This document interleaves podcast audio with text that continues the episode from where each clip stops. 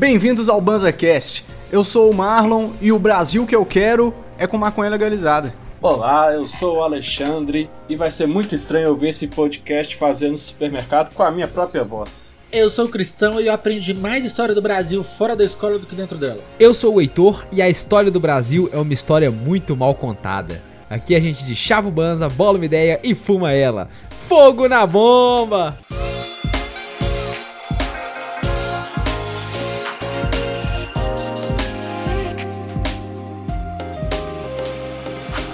Salve, salve, meu povo bonito, minhas povas bonitas. Estamos aqui hoje todos espremidos para falar um pouquinho da história desse país que nos pariu, né? De onde que a gente vem, como que veio vindo. E para falar da história do Brasil, hoje a gente tá com um convidado especialíssimo, um grande fã do BanzaCast, tem que ser falado. Seja muito bem-vindo, meu querido amigo historiador Xandão! Salve, salve, Xandão! Salve! Tamo aí, né, pra tentar entender o que, que é Brasil, porque para saber da história de alguma coisa a gente tem que entender primeiro o que, que é essa coisa, né? Boa. Com certeza, velho. O que é Brasil? Essa pergunta é Essa bold. Pergunta, é boa. pergunta corajosa. Eu sou professor, eu começo perguntando. O que, que é Brasil? Ah, é, o Xandão é professor tem essa. Né? ah, é, né? O professor começa, é verdade. Ô, mano, eu acho que eu não que sei é começar. Eu acho que eu não sei começar nem pela etimologia, mano. Olha que curioso, velho. Não, bra da palavra Brasil. É, eu não sei começar nem por aí, velho. Não, a palavra Brasil vem de brasa. Tem, eu já tem falar De brasa? Aí. É, de vermelho, né? É, é, é, um latim que eu não vou saber falar exatamente qual que é o termo.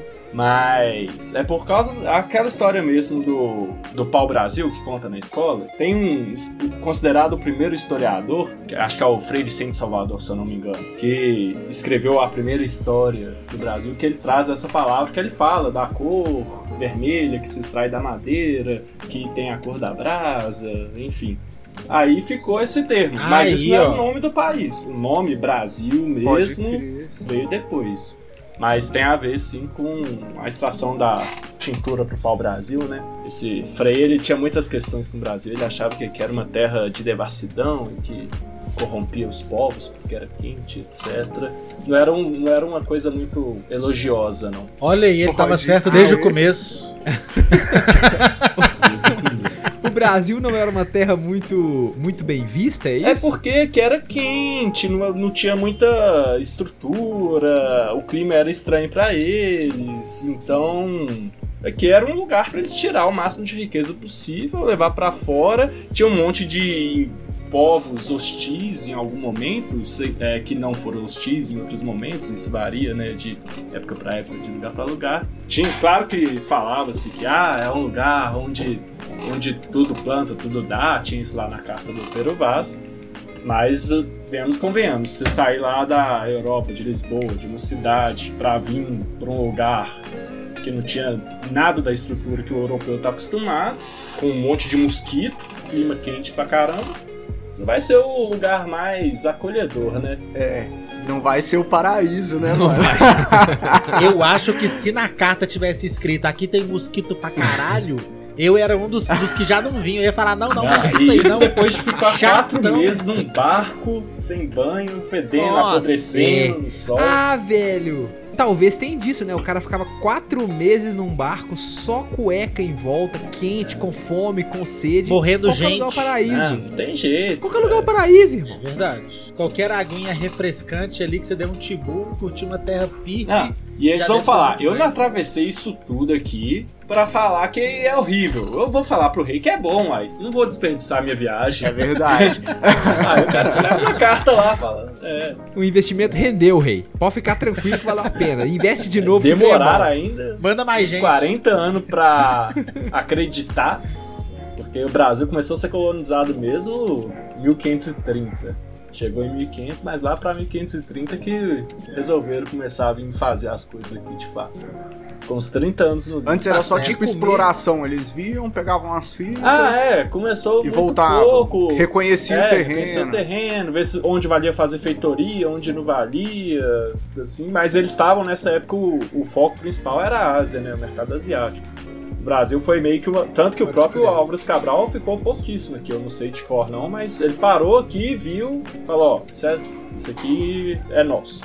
E seguiu para a Ásia. Pode Só crer, uns 30 anos depois que foram dividir o território, distribuir capitania hereditária, né, quem quer plantar tal. É nessa época, 30 anos depois, que tem aquele tratado de Tordesilhas? É, um pouco depois. Isso aí você que... me devolveu lá para o ensino fundamental, Zé. A professora é, falando é? dentro da sala. Nunca série. mais escutei esse nome, Zé. Só na sala de aula. o Tratado de Tordesilhas foi aquela parada que a Espanha e Portugal decidiram que eles estavam em condição, num bom lugar, de dividir o mundo em dois. Daqui pra lá é meu, daqui pra lá é seu, e ninguém vai brigar, viu, gente? Ninguém vai achar esquisito. É, na verdade, o Tratado de Tordesilhas é um pouco antes. Tava falando bobagem aqui já, tá vendo? Pouco é de 1494. É, essa, ah, essa então, que é já chegaram? É, que como que assinou um tratado antes de saber da existência do Brasil e tal. Então, cara, por que que eles arredaram a linha se achava que não tinha nada. Então. Ah, Porque vai que tem. Mas é, aí tem essa polêmica aí, mas até eles imaginavam que tinha coisa aqui. Pressupunham que tinha coisa aqui. Ele foi conferir, confirmou e foi embora. Eu tenho uma brisa que acho que a comida na Europa devia ser ruim demais. Porque os caras estavam atravessando o mundo para pegar um, uma pimenta vrec-vrec. É. Sabe? Tipo assim. é, velho. O jogo devia ser ruim demais, mano. Era só pão mofado, pão preto. Pois é. É, pão mofado e carne podre. Semi-podre. Exatamente. Não é? Aí que entra a questão que eu perguntei. O Brasil, a gente começou a falar, ah, o Brasil, a gente começou a falar de 1500, chegada de europeu, né? Brasil é chegada de europeu ou já tinha Brasil antes? Ou não era nada disso, era Brasil e Brasil mesmo só existiu a partir de 1822, com a independência que aí virou um Estado nacional tal. Aí é Brasil. Isso, Porque ah, antes disso era Reino Unido, do Bra Bra Portugal, Brasil e Algarves. Antes disso era Portugal americana, Portugal da América. Ah, o nome Brasil é assim, não era muito usado. Entre os historiadores, quando vocês vão saindo no tapa lá dentro do DA, conversando, qual que é o consenso? o Brasil é a partir de quando? É, depende. Historiador é adora dissenso. A gente não gosta de a gente gosta de colocar polêmica, aumentar as possibilidades. Falar, ah, depende do ponto de vista. A gente relativiza tudo. Pra que você vai cravar uma verdade? A gente quer relativizar toda a verdade. Porque a partir do momento que você cria uma verdade, você dá fundamento pro pessoal criar cada coisa. Então é melhor criar problema do que criar solução que não resolve de verdade. e aí vocês ficam pra sempre discutindo e nunca não, entram no fala, consenso. Eu, então, você pode falar. Nós, brasileiros, somos formados por, pelo encontro dos povos. Beleza, aí você vai colocar 1500, que foi quando chegou os portugueses e encontrou com os indígenas. É uma disputa política. Por, por que, que hoje em dia é muito importante falar que o Brasil não começou em 1500? Porque durante 300 anos teve essa ideia que o Brasil começou com os europeus, que o Brasil é formado por europeu e que o resto tinha que ser eliminado. Então é mais uma questão de enfatizar as outras, aí fala, não, o Brasil vem de antes, os indígenas são os brasileiros e tal, pra fazer o contraponto de séculos de apagamento, né? Então é meio que. É, é uma luta política, não dá para separar a história da política, querer não. Você tem que falar os motivos e o porquê. A questão, a grande questão é, você está chamando de Brasil a partir de 1822 por quê? Quais os critérios? Ah, porque eu quero discutir a ideia de Estado Nacional. Se eu quero discutir a ideia de um Estado Nacional, aí não tem como falar que em 1500 existiu o Estado Nacional Brasileiro. Aí eu tô falando errado, aí é erro. Agora, a ideia de, de quando o Brasil surgiu é muito subjetivo. Você tem que diferenciar o que é subjetivo e o que é objetivo. Eu vou falar que a nação brasileira existia em 1500? Não vou. Vou falar que ela existia em 1800? Não vou. Porque aí eu tô falando errado. O Estado brasileiro se dá a partir do momento que tem a Declaração da Independência em 1822. Então a partir dali começa assim: ó, nós somos Brasil, a gente manda nesse pedaço e é, a gente que decide. Que é porque a ideia de Estado tem algumas vertentes, né? Mas a ideia de Estado pressupõe um território delimitado, autônomo, com fronteiras, com um povo, com um conjunto de regras. Que, outros, que outras regiões reconhecem, né? Tem também. isso também. Isso é o Estado formal, né? O sentido mais estrito, né? Pura política, né? Porque para um outro Estado falar que, que, que a gente é um Estado independente, eles estão botando deles na pois renda. É, também, é uma... Bra... está aí, considerando isso, se esse for o critério, o Brasil só é um Estado mesmo a partir de 1825, que é quando Portugal, acho que os Estados Unidos, 1825. Que aí outro, acho que a Inglaterra também reconhece o Brasil a partir de 1825. Que aí o Brasil paga aquela indenização cabulosa que começou a nossa dívida gigantesca. Como é, teve essa história, como é que é essa história, Xandão? Que o Brasil teve que pagar uma multa para ficar independente. É, é, isso, é basicamente isso mesmo. Você bota fé nessa? Não, ouve essa, Marlon. Os caras chegaram, exploraram a gente, abusaram, destruíram tudo que tinha de Não. bom. Pegaram os recursos. Aham. Uhum, roubaram na mão grande, deram tudo pra Inglaterra. Mas como é que eles roubaram se era deles? Aí é outra polêmica. Era deles. Se você considerar, o argumento deles é isso. A gente tinha. É como se fosse uma indenização. A gente tinha a posse disso. Vocês estão tirando a nossa posse, então tem que receber uma indenização. Não é como se a gente for. Porque só tem a ideia de roubo se existisse um outro proprietário antes. Se os indígenas fossem considerados proprietários do Brasil, aí você pode falar, ah, não, eles foram roubados, então os portugueses tinham que dar a, a, a indenização para eles, né? Mas não foi assim que. E a verdade é essa, né? Nós não vamos contar para ninguém, mas a verdade é ah, é essa. É, né? o mundo inteiro é assim, né? Fala é, assim. No fim das contas, o que pega é a viagem, né? Eu invado sua casa. Aí eu, eu, eu tomo sua casa na mão grande. Aí fala assim: Não, Xandão, eu vou te devolver sua casa, mas você tem que me pagar uma indenização, porque agora que eu roubei, a casa é minha. É o processo. É igual a Inglaterra exigiu, por exemplo, acabar com o tráfico, tráfico negreiro, com o tráfico de escravizados, né? É era um dos critérios em 1825.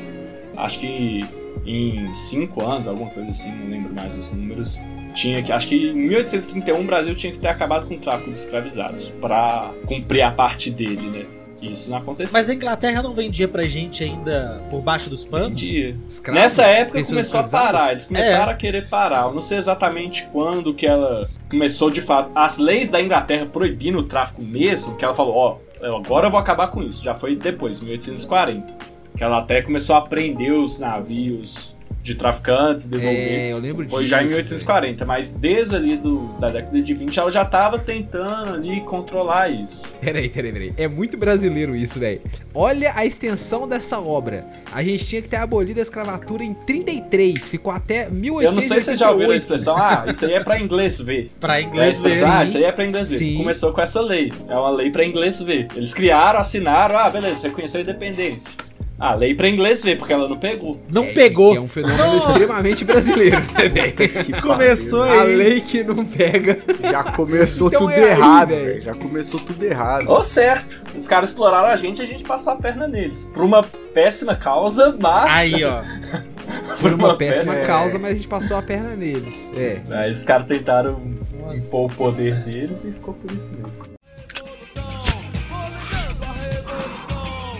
Não, mas aí eu, eu falei que, que eu não aprendi na escola direito, porque eu fiquei de quinta a oitava, porque na minha época eu não tinha nono, então eu fiquei de quinta a oitava vendo história do Brasil, não lembro de absolutamente nada, e fui pegar a história mesmo do Brasil assim, depois mais tarde ouvindo podcast, vendo videozinho interessante na internet. Por... Vê do vídeo do Eduardo Bueno, Cristão. Não vamos, foi. Vamos colocar em foi. pratos limpos aqui. Não foi porque não eu não fui foi. com a cara dele, mano. Acho ele chatão. Ah, que pena. Sinto muito. É, então não foi com ele, mas com vídeos aleatórios, sabe? Es, es, literalmente esses vídeos, quer que eu desenhe? Animadinho, Ah, eu passo assim, pros meus alunos de vez em quando. A diferença é que agora eu, professor, passo esses vídeos e falo: esse é bom, esse é ruim. Pode Olha o Xandão, velho, educando a criançada com vídeos educativos. Principalmente agora que a gente tá à distância, né? Aí a gente escolhe alguns, recomenda e oh, tenta que legal, discutir, mano. Né? Eu gostaria de ter uma dessa Porque é isso que eles porque... usam mesmo, não adianta. Eu tive muita é. dificuldade, eu achei chatão a história no começo da, da, da da minha vida acadêmica. Talvez os professores foram um pouco responsáveis, talvez a minha turma que não gostava muito e bagunçava e dificultava o aprendizado era outro responsável, mas no final das talvez. contas não fui captado pela pulguinha da história pelo bichinho da história. Vim aqui aprender. Na hora que falaram, vai vir um historiador, eu falei, agora eu vou descobrir a história do Brasil. É, isso é muito comum.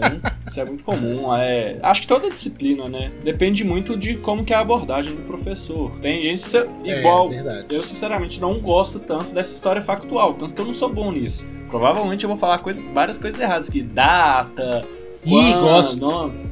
Porque gosto. a verdade é que eu também nunca fui bom nisso e na faculdade a gente não estuda isso. A gente não estuda fatos históricos, a gente estuda como se constrói o conhecimento histórico, como se discute as questões. O fato você abre o Wikipedia, você discute. Aí. Agora, o que, que você vai fazer com isso que é a questão que a gente tem que trabalhar, né? Aí na escola, o que eu tento fazer é, o tanto que está lá na BNCC, a gente tem que construir o raciocínio crítico dos estudantes. Eu não tenho que fazer eles decorarem um monte de fato. Nossa, por favor. Aí, Nossa. o que a gente tenta fazer. Olha Caraca, minha aula de história ia ser muito mais legal. Pois é. Muito... Não, não avisaram isso na nossa época pros professores, é, era não. pouco, é difícil. O pessoal não tava sabendo desse negócio Até hoje. Hoje eu acho que tá mudando, mas. Não sei. Eu tinha uma professora que ela fazia a gente ler o capítulo do, do, do, do livro. Do livro. Então era assim, capítulo 2. Aí começava a ler o moleque da ponta e vinha descendo a fileira e fazendo ah, zigue-zague, é mano. Cada e era a aula um... inteira lendo o livro em voz alta, mano, tá ligado? Cada um lia um parágrafo e ia rodando. Era só isso ah, aula, eu que mano. estudei numa escola particular, super Oi. boa, assim, era isso também. Grifar o texto, ler o texto. Isso até hoje, boa parte é assim. Tanto que eu chego na. Quando eu pego os alunos do sexto ao nono ano, né? Que é ali dos 10 aos 15. Aí, quando eu faço uma pergunta, eles perguntam: ah, a resposta é dessa de, do início da frase até o final, qual parte que eu copio? Eles chegam querendo saber isso, qual parte, onde no texto tá. Caralho. tá. Aí como eu não faço nada assim, eles ficam perdidados. Tipo assim, nossa, uai, Ué, aí, tá... aí fica fácil demais, pô. Mas a, a, nossa educação tem esse resquício que eu acho que tem a ver com o período do regime militar, né, da ditadura militar, que é essa coisa muito, tá, resposta exata, dá, tal. E aí as pessoas não sabem pensar o tempo, que é a história é o estudo do, dos seres humanos, no tempo, no espaço. Eu nunca tinha ouvido essa frase. Hoje eu repito essa frase pros meninos A história é o quê? Pera lá, pera, pera, pera. Repete a Agora eu quero, eu quero eu, eu, eu, eu, faço uma é, adaptação. Tem uma frase famosa de um livro que chama Apologia da História, do Mark Bloch, que é um historiador uma referência assim. Todo mundo que vai, entra na faculdade, introdução aos estudos históricos. Aí vai lá ler esse livro do Mark Bloch, que é ali dos anos 40, é um cara que foi. Ele escreveu esse livro da prisão que ele foi. Ele lutou na Segunda Guerra, né? ele é francês, né? Aí foi preso, ficou preso, escreveu lá, morreu, foi balhado no paredão. Aí resgataram esses manuscritos dele e fizeram esse livro, que é incompleto porque ele foi assassinado no meio do caminho. Mas o cara era cabeção. E escreveu várias coisas sobre história, com nota, referência, fazendo citação de cabeça, assim, uma coisa absurda. Aí ele fala ah, que a história é a ciência que estuda os homens no tempo. Aí eu falo, não, história, história é a ciência que estuda os seres humanos no tempo e no espaço. E eu acho que é isso, o CERN. Já tem, tem essas variáveis. Para ser história tem que ter ser humano, não é igual meus alunos que sempre chegam perguntando: e os dinossauros? Não, a gente não vai estudar dinossauro. Ah, não faz ficam super frustrados. Pô, velho, isso é legal, eu não isso sabia. É eu falo, mamute pode não até sabia, entrar, agora, dinossauro não entra. Beleza. No tempo, porque a gente vai estudar a partir de questões do presente, a gente vai estudar o passado para entender o presente. A gente não quer entender o passado para entender o passado, a gente quer entender o passado para entender o presente e a partir daí pensar sobre o que pode ser o futuro e não dar respostas sobre o futuro. E no espaço, porque a gente não pode sair falando de qualquer lugar. A gente, quando a gente vai estudar história, a gente fala: ah, na América, na Europa, no Brasil, na cidade de Congonhas, enfim, onde você quiser. Mas um estudo histórico, ele tem que delimitar um espaço. Então tem que ser essas três. Tá ficando mais difícil delimitar esse espaço com a, o avanço da globalização? Não, você pode aí você pode fazer história global, existe história global. Inclusive existe história do tempo presente, que você vai tentar. Mas nem aconteceu, como é que é a história? Não, tempo presente criança, é dos últimos 30 anos. Forte entendeu? Pode crer. Ah, tá. Não é história crer. imediata. É, é o logo ali de historiador. É, um presente dilatado. é isso. Aconteceu tem Não. pouquinho tempo. Eu estudo história contemporânea, gente. É 200 anos? É 200 anos atrás, mas é contemporâneo, poxa. Quando eu era criança, eu tinha um preconceito forte que na faculdade de história só podia entrar velho. De verdade. Eu achava que você tinha que ser velho. Pra... Porque eles tinham que ter vivido, né? história sendo que você nem viveu. Você tá muito folgado, velho. Faz sentido, é um raciocínio válido. Errado, mas válido. Eu entrei um jovem cedo, Você tá certo pra ser válido. É errado, mas é coerente. Aprender. Tem mais coerência do que muita coisa que a gente ouve por aí, né? Hoje em dia a gente escuta cada coisa. Você falou que dinossauro então não é história. Não entra, né? Na, na, no nosso é o paleontólogo. Então, então aonde que começa? Fiquei curiosão depois dessa frase. Tipo assim, o que que são os relatos históricos mais antigos? Olha. Ah, vamos chutar. É, Chuta aí, Marlon. Eu acho que o primeiro relato foi feito depois do cara fumar uma jamba ficou muito louco. Ele falou, mano, e se eu meter o dedo no rabo e escrever no, na parede? Aí ele desenhou, mano. Foi e se assim, eu começar véio. a anotar essas paradas aqui? O que que dá? Ali é já é isso, é história? Ou, ou tem antes disso história? Então, é, é um assunto polêmico. Tradicionalmente, a gente divide história para história. Tá lá no livro didático e tal. Tem a pré-história, que é a primeira matéria que a gente dá, que é a origem dos seres humanos, como eles se espalharam pela Terra, as migrações. Ah, saiu da África, foi pra Europa, Ásia, chegaram na América. Isso é a primeira coisa que a gente dá no ensino básico. Então, é, a definição tradicional é a ah, história a partir da invenção da escrita. Aí tem lá as escritas cuneiformes e tal. Opa! Mas essa é uma visão europeia.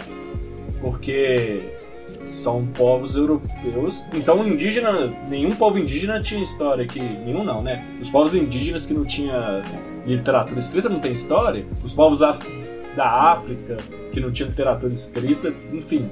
Qualquer povo de qualquer lugar que não sabe escrever não tem história. E a história oral, e a memória da história oral, que muitas vezes é até mais precisa do que relatos escritos. Pode crer. Então, assim, Hoje um dia, exemplo de que não escrevia muito eram os vikings, né? Eles escreviam muito pouco, não era? Sim. É. É, só tinha é. runa, não tinha escrito. Eu não sou especialista. Na verdade, eu tô na faculdade já tenho uns 14 anos, eu nunca passei perto de história viking, então não vou usar meu, meu diploma para falar de coisas que eu aprendi vendo séries. Justo. Esse é um bom profissional, velho. Eu nunca vi o nível de honestidade desse. Ah, mas é. Eu falo de física quântica do que eu vi no Rick and Morty direto. Nunca me perguntaram Não, mas se você tá físico. falando que você é físico? Porque vocês me convidaram como historiador, uai. Ai, ó. beleza, beleza. Eu cago regra do gato de Schrödinger arrependido no Big Bang Theory. Eu também, eu assisto um monte de coisa de física quântica. Mas... E, e, qual é a sua área de interesse principal dentro da história? Onde que... É, de estudo, assim. Eu trabalho com história do Brasil na linha de história e culturas políticas. Então, estudo formação de cultura política no Brasil. Eu, sendo mais factual, eu pego o período da independência do Brasil. Eu pego ali 1820, principalmente. Teve uma revolução do Porto, que é bem importante, depois eu explico. Até 1800, 1830, mais ou menos ali, é a parte que eu estudo mais. Eu estudo especificamente a ideia de criar a Constituição, porque não tinha, né? Hoje em dia a gente tem a ideia de ah, obedecer às leis, ser cidadão. E isso não existia até 200 anos atrás. Ah, antes tinha. A ideia de uma nacionalidade. De Eu entrei por causa disso. Eu, eu, isso é engraçado, eu acho que vale a pena comentar. Eu, quando eu tava no ensino médio, um amigo meu ficava discutindo muito comigo. Mas o que, que é nação? Tipo assim, por que, que o Brasil é um império? que, que, que a gente chama de nação? Ele que ficava botando essa pilha, a gente ficava conversando. Quem escreveu com giz ali no mapa, né, é, né, mano? Tipo, tá ligado? O que que define que a gente é uma. Tipo assim, o que que tem a ver e tal? A, a, gente com alguém lá. Quem é. falou? Pra quê? E isso ali a gente discutiu no ensino médio, mas assim. Antes disso eu já tinha decidido fazer história, porque eu gostava de coisa velha. Aí falei, ah, vou ser historiador, qualquer coisa eu viro professor. Foi meus pais, meus pais já, minha mãe era, foi professora a vida toda, meu pai já tinha sido professor, era uma coisa que eu achava ok. Eu falei, ah, não, vou fazer história porque eu gosto de coisa antiga, me interessa, e, e sempre vai precisar de professor. Então vou, vou fazer história que eu gosto, enfim. Mas aí. Imagina o desespero Nossa. de um pai e de uma mãe ouvir isso, velho. Ah, eu vou fazer história, qualquer coisa eu viro professor. É, tipo isso. Na pior das hipóteses.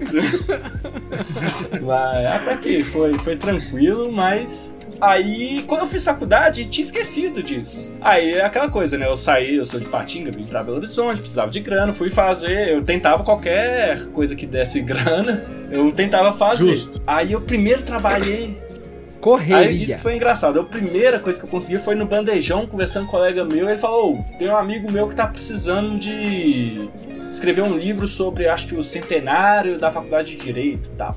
Aí ele precisa de alguém para pesquisar na hemeroteca. Vocês sabem o que é hemeroteca? Não. Hemeroteca, ô Xandão. Ou guarda selo, ou guarda quadro. Quase, quase, quase. Guarda periódicos. Jornal, revista. Pode crer. Ah, Aí tem a hemeroteca estadual. Então, a biblioteca... Ali na Praça da Liberdade. Tem. Prago demais. Tem até a biblioteca. Já ali, fui lá. É, é. É, ah, a biblioteca, é, tem uma dentro hemeroteca. da biblioteca dentro. estadual tem uma hemeroteca. Aí o cara pediu pra eu. Eu tava, acho que no segundo período de faculdade, terceiro, talvez, acho que tava no terceiro. Aí o cara falou: ah, não, vai, vai lá pesquisar. Aí eu peguei e comecei a estudar todos os jornais do século XIX. E fiquei tipo assim, caralho, o jornal é legal demais, porque tipo assim, eu tinha que estudar a atuação dos estudantes da faculdade de Direito na história de Belo Horizonte e tal. Aí me dava uns temas, ah, no período de Vargas. Só que aí você via lá jogo de futebol, ah, siderúrgica contra Atlético, uns casos de assassinato da menina. Aí eu ficava, nossa, trabalhar com jornal é legal demais, adorei. Aí eu meio que falei, não, eu quero pesquisar alguma coisa que minha fonte vai ser jornal. Aí foi meu primeiro critério. Pode crer. Achei legal. Brisa, brisa. Bom, da hora. Aí, eu, porque é isso, muitas pessoas. Não, eu já trampei muito assim, mano, com jornal é, retroativo, tá uhum. ligado? Porque eu trampo com gestão de informação. E aí o cliente falava, mano, eu quero um período de 98 a 2002, tudo que cita o político tal. Eu quero todas as é. matérias. Aí, mano, máscara luva de Ué, plástico. Então você nas hemerotecas. Vapo, vapo, vapo.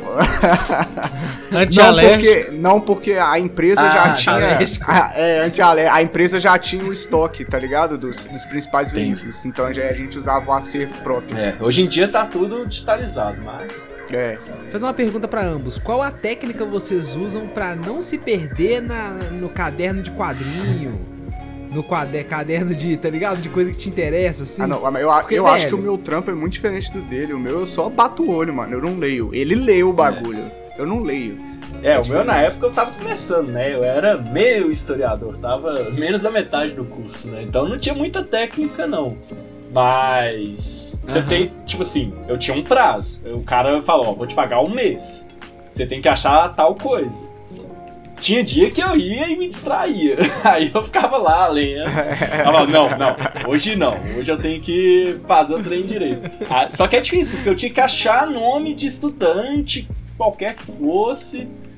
Então, assim, querendo ou não, eu tinha. Eu lia primeiro as partes mais relevantes. Se eu achasse alguma coisa, que aconteceu algumas vezes, aí eu focava nisso. Tipo assim, porque jornal começa um caso na segunda-feira, aí você vai vou pegar o de terça, de quarta, para saber como que continua.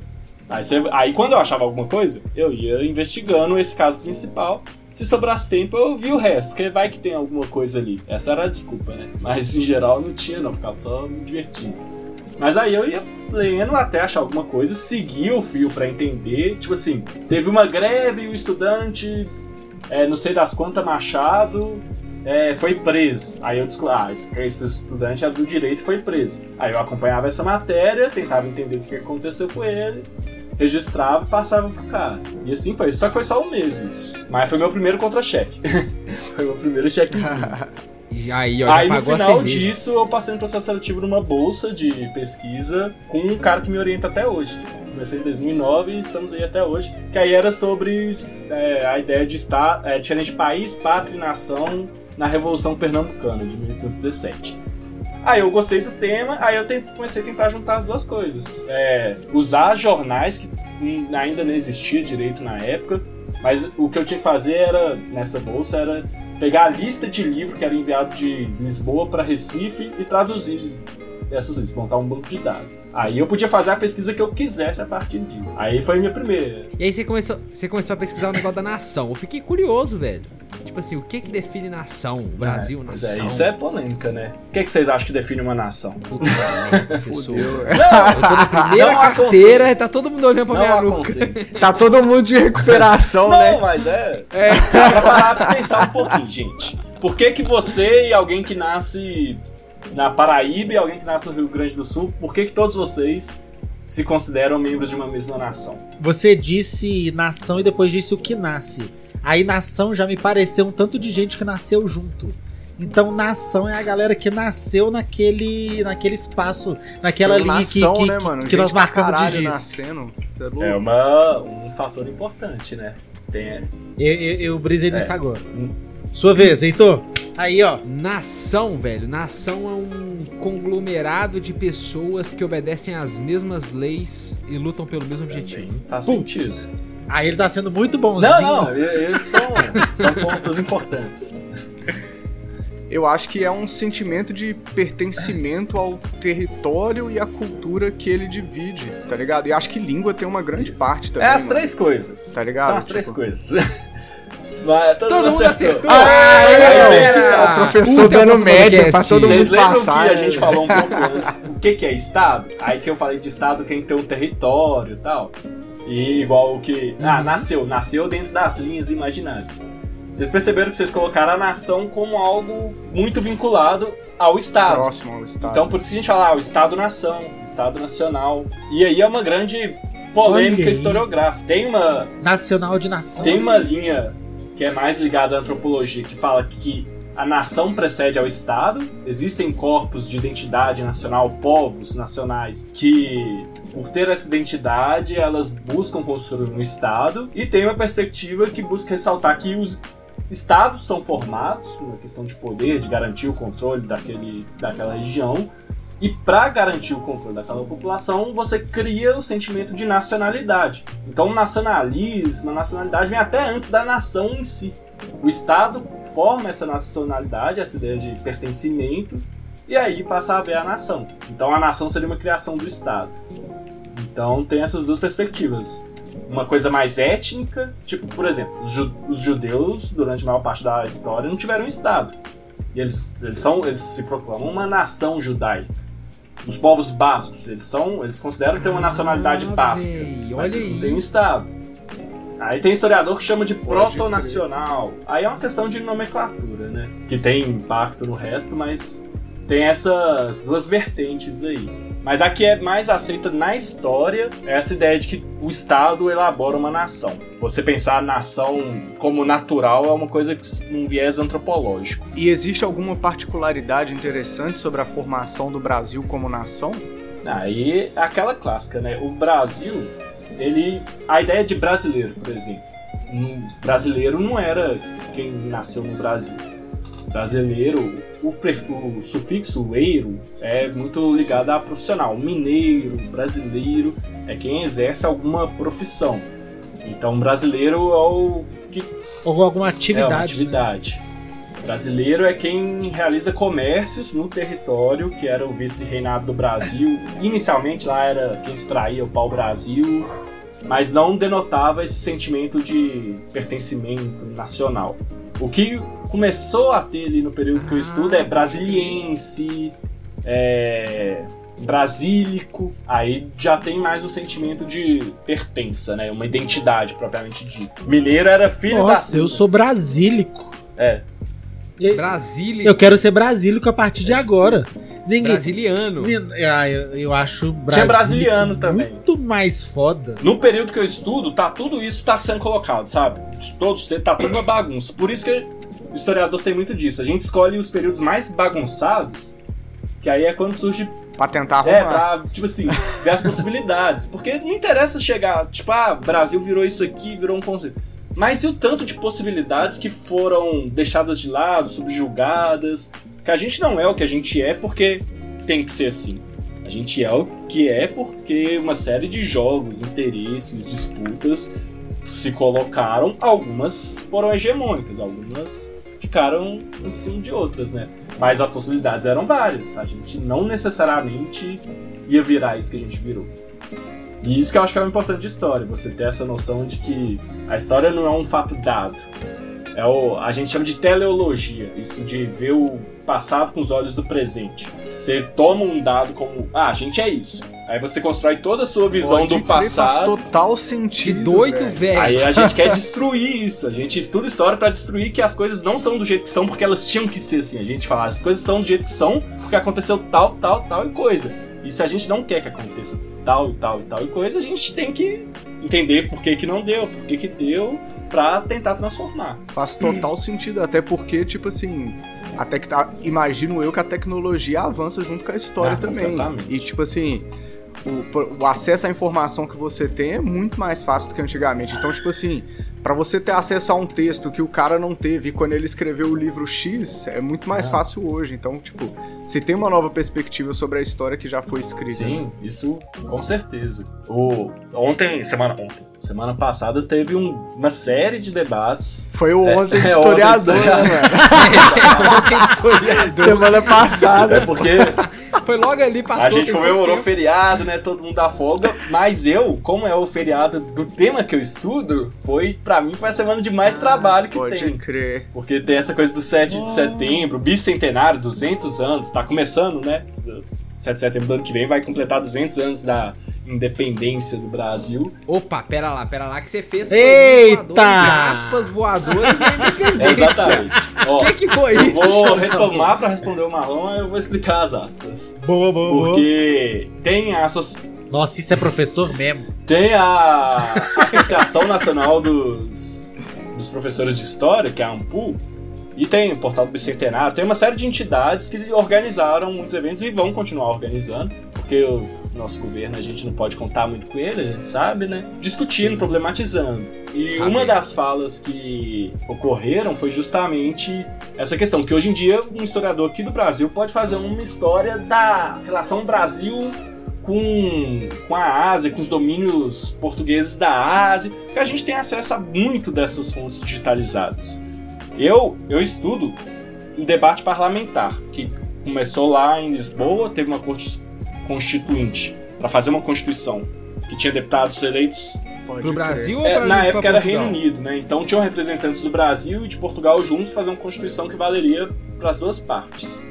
Então, teve essa primeira tentativa de constituinte, que começou com a tal da Revolução do Porto, e é diário, é igual. Hoje em dia ainda tem, tem um taquígrafo lá, um cara que vai anotando toda a discussão, registro diário, igual você ligar na TV Senado, que é a TV lá que pega Pode tudo. Eles, tem tudo isso escrito, diário. Aí hoje, quem Caraca, 10 anos sim, atrás, hein, você tinha que ir lá em Portugal uh. e no arquivo ficar lendo página por página.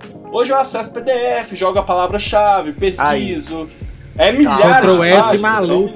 Faz um OCR, irmão. Faz um OCR no documento, né? Dá um Ctrl F. Eu vou... Audiobook com sotaque de Lisboa, tipo fortão. isso. Tem, tem a ferramenta de leitura, inclusive, só que é tudo cheio de erro, né? Então não, não funciona muito bem, não. Uhum. Mas facilitou demais, com certeza. Porque, igual hoje. Hoje eu tive uma conversa com o meu orientador sobre, ah, quando que saiu um decreto lá?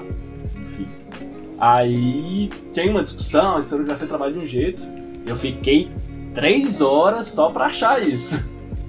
Mas achei. Porque se eu, se eu não tivesse o site do debate parlamentar aqui, eu ia ficar semanas pra achar isso. Nossa. Mas como tem a tecnologia junto com a história, a gente consegue. Sem ter que colocar máscara, luva, Igual eu ia na hemeroteca, é... eu tinha que ir lá colocar a luvinha, massa. Isso deixa doente mesmo. Você fica doente, respiração. É, Os arquivos do Brasil são uma tragédia.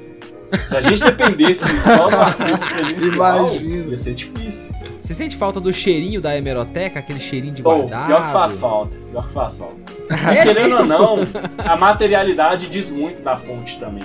Igual, eu acesso a maior parte já já transcrito. Eu, eu, posso ver a foto do documento original, Sim. mas aí você, você pede para ver a parte dele escrito pesquisável, né? Sim. Aí eu uso mais esse pesquisável. Mas só de ver já ajuda, porque tem a própria distribuição do texto, você percebe umas falhas de tinta e tal. E, e você pegando na mão, você entende, ah, o jornal era desse tamanho, por exemplo, se for precisar um jornal. Então dava para carregar, para levar, para transportar, era fácil, não é? Às vezes tem algum desenho, alguma anotação que não vai na transcrição. Às vezes você vê alguma coisa, você pode comparar se tra transcreveu certo, se transcreveu errado, tem algum desenho, alguma coisa assim. Então não dá para dispensar o material. Mas. A fonte primária, né? Você faz o que dá, né? O problema é que a gente vive no sistema que a gente vive, a gente tem que pesquisar, produzir, publicar Aí não dá para fazer a pesquisa com todo o critério que é merecido. Mas dá para fazer uma boa pesquisa com a tecnologia. Aí entra a questão das aspas. Boa. Respondendo o Heitor As aspas do 7 de setembro. É, aspas As voadoras aspas do 7 de setembro. Exatamente. Tem várias aspas aí. Por quê? Primeiro, o consenso da historiografia hoje é que falar a independência do Brasil é completamente equivocado. Porque, primeiro, não existia Brasil. Existia Brasis. E não existiu é. independência. Existiu independências. Porque todas as províncias que eram capitanias antes dessa Revolução do Porto, elas eram ligadas a Portugal, a Lisboa, não umas com as outras. Então não existia a noção de, ah, a gente é o Brasil. Não, a gente é a Portugal da América. A gente é a parte americana do, rei, do Império Português. Então, no Brasil, eh, teve lá o 7 de setembro, as marchas de Ipiranga, em São Paulo. Ninguém, um ou dois jornais publicaram sobre isso, ninguém estava sabendo. E na Bahia, só em 2 de julho de 23, um ano depois, que foi ter a adesão completa à questão da independência. No Pará, no Grão Pará, que era na época, foi depois ainda. Maranhão também foi depois. Piauí, eu acho que foi depois também. Porque teve guerras. Isso é uma outra coisa que a gente fala de dependência. Ah, foi um acordo entre as elites. A independência do Brasil. Mais ou menos, porque teve um monte Olha de guerra e um monte de gente morreu, né? Então, assim, Por que, que não tem filme? Eu cansei de ver o Patriota, filme horroroso com o Mel Gibson. não tem um filme das guerras pior no Brasil, velho. O pior que tem. O problema é que um dos mais famosos, por exemplo, foi, acho que chama. Tropa ah, de Elite. nome exato, não. Mas é, não, é tipo. Esse é sobre a Independência ou morte, alguma coisa assim. Só que ele foi feito sob patrocínio da ditadura militar no centenário da independência. Então não tem. Entendi. então não tem. É, é com Tarcísio Meira, de Nossa. Dom Pedro I, a Glória é, Menezes. Trilha sonora de Sérgio Reis. É, quase isso. Então é aquela história muito dos heróis, das batalhas. Mas você jogar tem documentários, vídeos, é só que não tem um apelo, não tem financiamento, não tem investimento para divulgar, então acaba que a gente não conhece, né? Mas a questão é essa, que o 7 de setembro mesmo foi uma data, na época, de pouca importância. Porque já tinham tido declarações do Dom Pedro ao mundo, a São falando da separação em agosto. É, a coroação dele, que foi muito. que teve festa. As festas mesmo foram ali em outubro, 12 A de festa todo que... documentado, certinho. É. Tem o nome de todos os convidados, a lista tá dos rangos. Você joga no jornal, jornal a rodo da época. Todo mundo colou, deu briga Aí, pra entrar na festa. Tem isso no 12 de outubro e tem a coroação de fato em dezembro. Então, são datas que à época foram mais comemoradas nos anos seguintes, assim. E isso nas regiões do sul do Brasil, que eles chamavam, né? Que é o Rio de Janeiro, São Paulo. No norte o pau tava quebrando ainda. Então, é que na época não falava Nordeste, Sudeste, era Norte e Sul. Assim, Pode crer. E região então, Sudeste e os, os, estados do Sul também era tudo Sul. Era tudo Sul. E tinha ali ainda a região da Cisplatina, que é o atual Paraguai, né? Que, tinha, que o Dom João VI tinha conquistado para o Brasil e que também a independência foi à parte, né? Teve guerra da Cisplatina logo depois. Enfim, acabou que o Uruguai ficou independente em 26, se eu não me engano. Mas, porque é uma, o que prova que não era Brasil. Porque senão seria como se o Brasil perdeu uma parte do território. Foi, mas assim, lá nunca virou Brasil de fato, porque em nenhum momento lá teve estabilidade para falar. Ah, era um povo nosso que tava falando mais alto lá. É, tinha lá um pessoal que criava gado, falava português, tinha uns que falavam mais espanhol, é uma região de muita fronteira. Tinha né? uns que então... falavam qualquer língua indígena, né? É. Uns queriam monarquia, outros queriam república. Lá tinha muitos indígenas também. Então, o que mostra que não existiam Brasil, existiam Brasis. A Bahia, Pernambuco, depois, 1824, tentou separar com a Confederação do Equador, com Frei Caneca. Frei Caneca talvez vocês já ouviram falar. Frei Caneca já. Não? Já, já. O nome é familiar. Não, eu escuto. Ele, Padre Inciso, é os nomes que você conhece, é. mas você não sabe o que, que eles fizeram certinho, sabe? Porque o que, que aconteceu? Igual, eu estudo esse período, por isso que eu tô focando um pouco mais nisso, né? Teve essa disputa de independência. Primeiro teve a Constituição lá que tentaram fazer em Portugal, que eu falei. Só que aí começou a ter desentendimento. pessoal, eles ficou aquela coisa: ah, não, Portugal quer recolonizar o Brasil, a gente já tá ali. Porque vocês lembram que o Dom João VI fugiu do Napoleão, Sim. veio pro Brasil? Veio fugidaço, eu lembro disso. É, ele é esperto, né? Mas, Vai ficar lá. Mas foi balão, sem... né? É. Vou ficar lá pra ser preso igual o rei da Espanha, os outros. Não. Vou continuar, morto, vou manter minha dinastia do outro lado, fez um acordo com a Inglaterra e zarpou. Chegou aqui, aí quando ele chegou aqui, esse é um caso único na história, embora na história tudo seja caso único, mas esse é bem chamativo porque foi quando teve o, a inversão colonial, que a gente chama, né? Que na verdade Portugal meio que passou a ser colônia do Brasil, porque a família real estava no Brasil. O que importa é onde eles estão. Caraca, pode é, crer. A... Olha aí, velho. Que que Nunca tinha pensado nessa brisa, mano. É, Real, mano. Pois é. Que filho da puta, por que, que a gente não pegou esses caras de porrada, mano? não é? Imagina, a gente pegou não, eles de se porrada, liga, chega um brother na sua casa. Aí pra, pra uma festa, aí o brother chega, destrói a sua casa. Aí ele volta pra sua casa e fala, mano, então, posso morar aqui? Tá ligado? Mas isso meio que rolou, velho. Ficou uma galera. Por que que aconteceu? As, principalmente as províncias do norte ali, Bahia, Pernambuco, elas não queriam deixar de depender de Lisboa para passar a depender do Rio de Janeiro. Então começou a ter um monte de revolta. A Revolução Pernambucana que eu comentei mais cedo foi muito isso. Eles, não, eles começaram a ter que pagar um monte de imposto para construir o Rio de Janeiro. Porque o Rio de Janeiro teve uma série de reformas urbanas para receber a família real, né? Que eles não querem ficar numa cidade toda Os caindo aos pedaços. Da puta pra ah, então fizeram lá um monte de coisa e começaram a comprar do resto do, do Brasil. Então, assim, o pessoal não ficou tão satisfeito com o Rio de Janeiro virar o centro. Pode crer. Então tá aí começou eu ia um ficar de... puto, Porra. meu irmão. Não, eu ia querer descer a porrada manda. todo mundo, velho. Tá maluco. Tanto é que Vamos tentar lembrar da época de escola de vocês. Vocês lembram de alguma coisa de período regencial? As regências?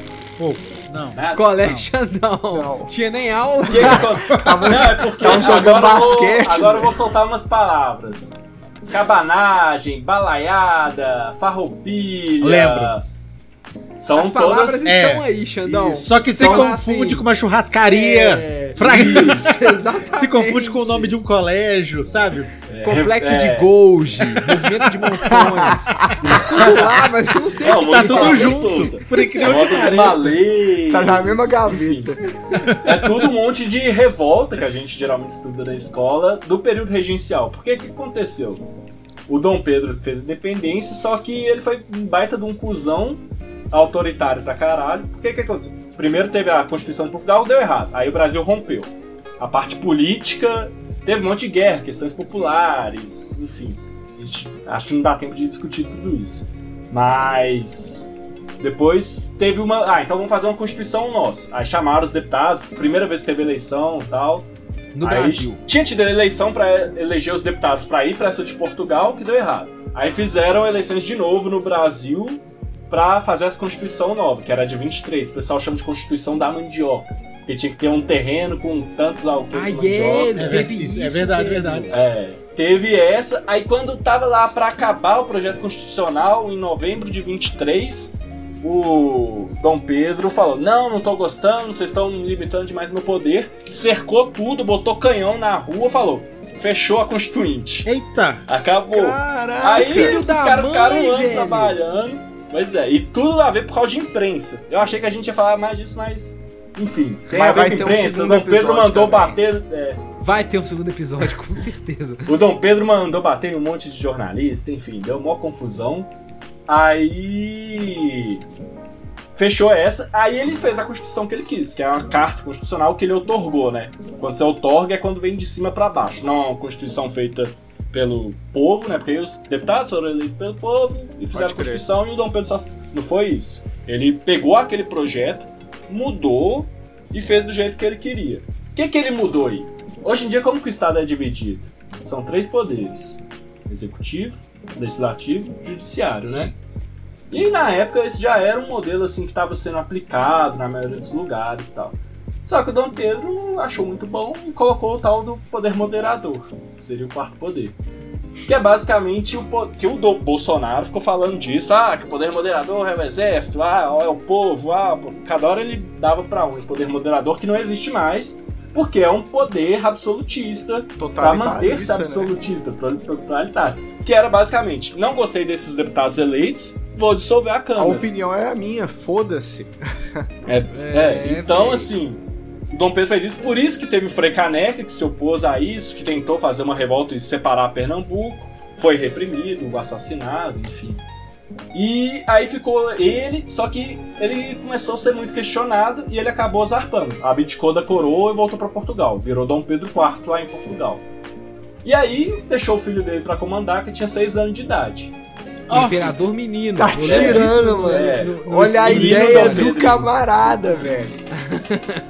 aí ficou as regências. Só que aí o Brasil, acostumado a ter um grande líder, e vendo que não tinha essa referência, começou cada lugar tentar botar o seu projeto. Tentou República ali, tentou. Teve levante de pessoas escravizadas de um lado. Teve uma série de revoltas que é esse período regencial, que aí tem a revolta da farroupilha, cabanagem, balaiada, revolta dos malês. Teve uma série de revoltas, vários projetos que eram possíveis só que acabou que em 1840 teve o golpe da maioridade, que aí o Dom Pedro já tinha uns 15, 16 anos. Fala, não, já tá com idade. Vamos colocar o imperador para sossegar isso aqui. Que isso? Aí ele começou a sossegar. Uma das últimas revoltas que a gente tem é a praieira. Alguém já ouviu falar da praieira? E Sou é praieiro. Exatamente. Segurar bem forte. De onde vocês acham então que foi a Revolução Praieira? Que estado? Do Chico Sainz. Chico Sainz é de onde? Vocês não sabem de onde é nação zumbi, meus amigos? Sei lá. Pô, não sei. É não é Pernambuco, mano? É Pernambuco. É. Exatamente. Aí, ó. Olha aí. É Pernambuco. A, pra, a praieira era onde. Eu fiquei na dúvida, um porque jornal. vocês botaram tanta dúvida. Eu falei, mano, eu vou falar Pernambuco, eu vou ficar parecendo um idiota, velho. eu falei Maranhão, Marlon. Tá não, é, depois é do Maranhão eu me senti encorajado, realmente. Mas Maranhão teve uma. A balaiada, se eu não me engano, era no Maranhão. Não, ba balaiada e cabanagem parece tratamento é. de cabelo para fazer são... ficar lourinho os cabelos. É. Sabe aquele negócio? Mas são movimentos muito importantes, porque são, eram movimentos realmente de caráter muito popular, assim, que são bem escanteados. Vale a pena dar. Eu não estudei eles tão bem, não, mas são. Tem uns vídeos no YouTube, umas animações que são interessantes sobre isso. Mas aí teve a Praieira, que foi um dos últimos movimentos liberais, já em 42, e é por isso que até o Chico Science fala da Praieira, que lá virou um ícone de resistência foi um movimento mais de caráter mais, um pouco mais democrático e tal. Começou ali. Influencia a nossa música que a gente canta o dia inteiro e direto. A sempre canta aqui uma E é pra era, vou fazendo a revolução. Eu achava que a revolução era só fumar baseado na praia, velho. É não. também. É também. é tudo junto.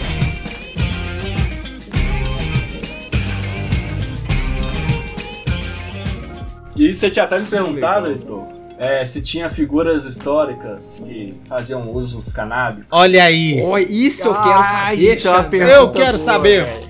Quem que é a maconheira ou maconheiro da história do Brasil? Então.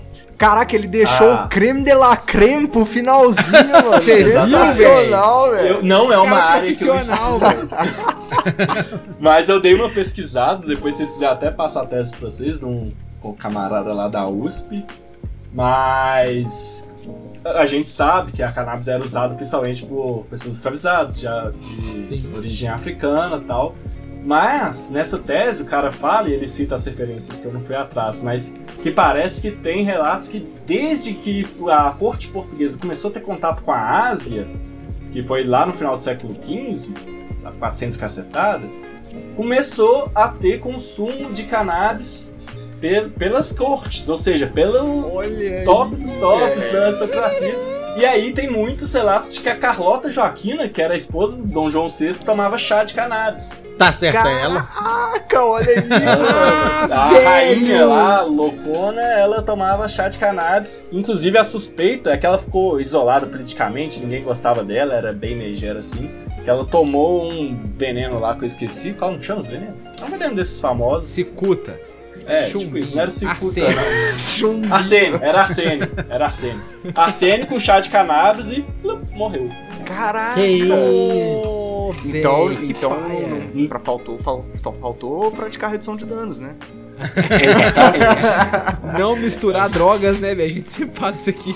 Ela parece que ficou muito amargurada, aí pegou o chá preferido dela, tacou um arsênico e nossa. Eu acho que eu vi o Eduardo Bueno, o Peninha, falando disso uma vez. Pode que ela guardava boas flores para fazer as infusões de cannabis isso, dela, que deixava isso. ela. Acho que eu já vi ele falando isso. isso. Menos, deixava ela com menos melancolia. É, pode ser. É possível. Eu não sei, e inclusive começou a ser justamente porque proibido, discutido, não era tanto pelos efeitos nem nada do tipo, é porque os, os negros, é, eles usam um termo que eu não lembro, se reuniam em rodas para fumar e isso juntava muita gente ali no centro e tal. E começou a ser mal visto porque eram negros. Os conservadores sempre Aí. preocupados com alguém sendo feliz, velho. O conservador não pode ver um grupinho de gente sendo feliz, porque vai ter que chegar lá e meter o bedelho, Puta Aí acho merda. que logo em 1830 já começaram a cortar. Que foi o primeiro código criminal do Brasil. Caramba. Aí eu acho que já começou Tava lá no primeiro código criminal? Foi do Pito é, de Pango? É, eu acho que já é 1830 ou 31. Aí eu, eu não lembro se vedava especificamente cannabis, que eu, eu vi isso tem umas duas semanas perdi. Mas que já começou a combater justamente por causa dessa, desses tumultos, dessas reuniões a, que ele proporcionava. A lei lá falava, velho, que não, que não pode usar maconha. Se você for. Como é que é, né? Se você fosse pego usando a pena era muito maior do que se você fosse pego vendendo. Ou plantando. Porque quem vendia era os pop burguês, né, mano? Sacou? E o cara, o cara ia em cana por causa de ganja, velho. Não, não falhava, Zé. Você era pego na rua fumando, você ia em cana, e na hora que você chegava na delegacia, a primeira coisa que o delegado te perguntava era: Marlon, Eita. e o Banza? ah, o Banza uh, segue marcando a história do Brasil com muita fumaça. Estamos Aí na twitch.tv barra Banzestream todos os dias. Presta atenção, eu vou repetir se você não entendeu. Nós estamos todos ao vivo os todos os dias na Twitch. Todos Inclusive, esse episódio episódio foi gravado ao vivo com o nosso chat maravilhoso aqui da Twitch.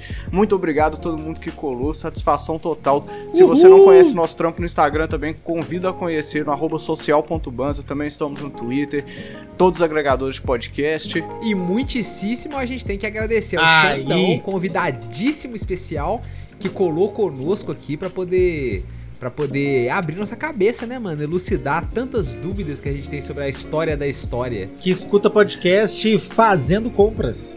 Aí ele, o Xandão é um dos maiores fãs do BanzaCast. Toda sexta ele faz compra ouvindo o BanzaCast, velho. Pois é, tem que ir abrindo um apetite, já faz a compra. E aí, pra quem mercado.